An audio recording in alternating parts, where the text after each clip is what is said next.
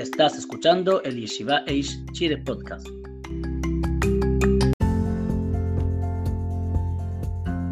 Vino para los que oyen. Para los que están oyendo el Kiddush, muchos poskim están de acuerdo que uno debería tomar vino o jugo de la copa Kiddush o de vino que se encuentra frente a él. La alhaja acertada es que uno no está obligado a tomar vino si no lo desea, aunque es mejor si lo hace, ya que muestra amor por la mitzvah. La braja por el vino cubre a otras bebidas. Si uno está haciendo Kiddush con vino o jugo de uva y después de mencionar Bore Geffen toma un poco, no debe decir la veraja de Shehakol si luego desea tomar otros bebestibles, puesto que la veraja de vino cubre las demás. Lo mismo ocurre con la braja Jarona que se dice después de estas bebidas, de modo que el vino las cubre también.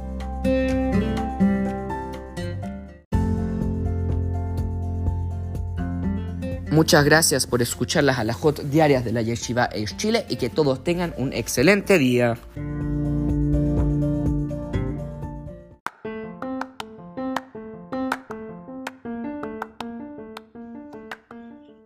Ahora tenemos viernes de Parashá.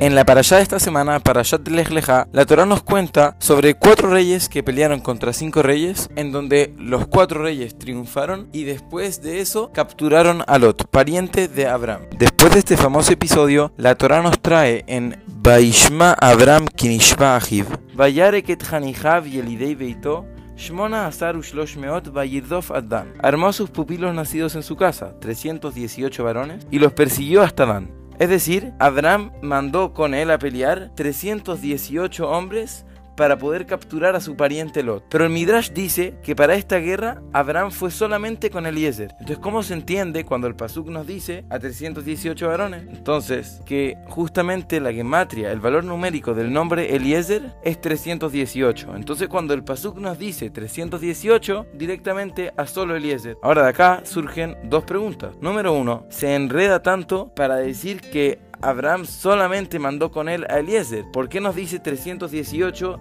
y de ese número se infiere eso? ¿Por qué no nos lo dice directo? Número 2. De tanta gente que Abraham tenía para mandar con él, tanta gente que lo servía y tanta gente, ¿por qué eligió solamente a Eliezer? ¿Por qué solo uno? ¿Qué es lo que pasó acá? Responde Rabino Bejaye que Abraham antes de mandar a todos estos soldados les enseñó las leyes y los requisitos que la persona necesita para ir a pelear una guerra. Por ejemplo, no haberse casado ese mismo año no tener miedo. Y después de haberles enseñado estas leyes, se vio que 317 de las 318 personas que Abraham tenía para mandar con él a salvar a su pariente, solamente había una, ¿quién era ese? Eliezer. Entonces justamente Abraham sí quiso mandar a 318 y por eso el Pasuk nos da ese número, pero solamente pudo terminar mandar a Eliezer. Y también se entiende esto de que solamente haya mandado a Eliezer y no a otra gente, porque intentó mandar a otra gente, solamente que no resultó dado que no cumplían las leyes necesarias. Agrega el Dat Zekinim Mivalea Tosfot que justamente Hashem además le dio a Eliezer el poder de 318 soldados por el hecho de haber sido el único apto para ir a la guerra. Pero ahora tenemos otra pregunta. ¿Acaso Abraham pensaba que con solo Eliezer podía ganar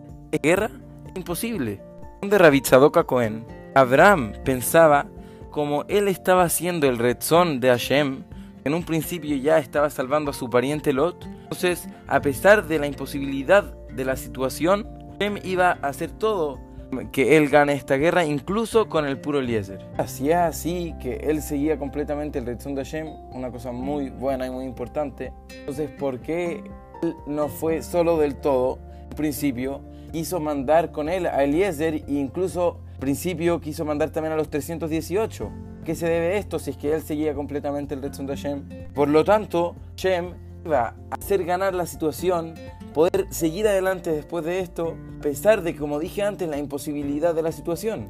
Termina respondiendo Rabitzadoka Cohen. Abraham aquí quiso hacernos una muy importante declaración dándonos una esencial enseñanza. ¿Cuál es esta? Resulta que la palabra Yehush, que significa desesperarse o tirar la toalla, como se dice acá en Chile, es 317. Y la gematria de Eliezer, que es a quien mandó con él, es 318. Lo que nos quiere enseñar a Abraham con esto es que cuando se trata del rezón de Hashem, Abraham iba a luchar por ganar Y justamente nos enseña que con la gematria de Eliezer de 318 nos dice que cuando se trata del Retzon de Hashem nunca debemos rendirnos y debemos completamente confiar en él. Esto es una enseñanza para nosotros para siempre, ya que Hashem siempre está ahí y cuando se trata del Retzon de Hashem da lo mismo la imposibilidad de la situación, él nos hace seguir adelante, nos hace triunfar y así poder siempre servir a Hashem con la mejor... Gracias por escuchar el Yeshiva Age Chile podcast.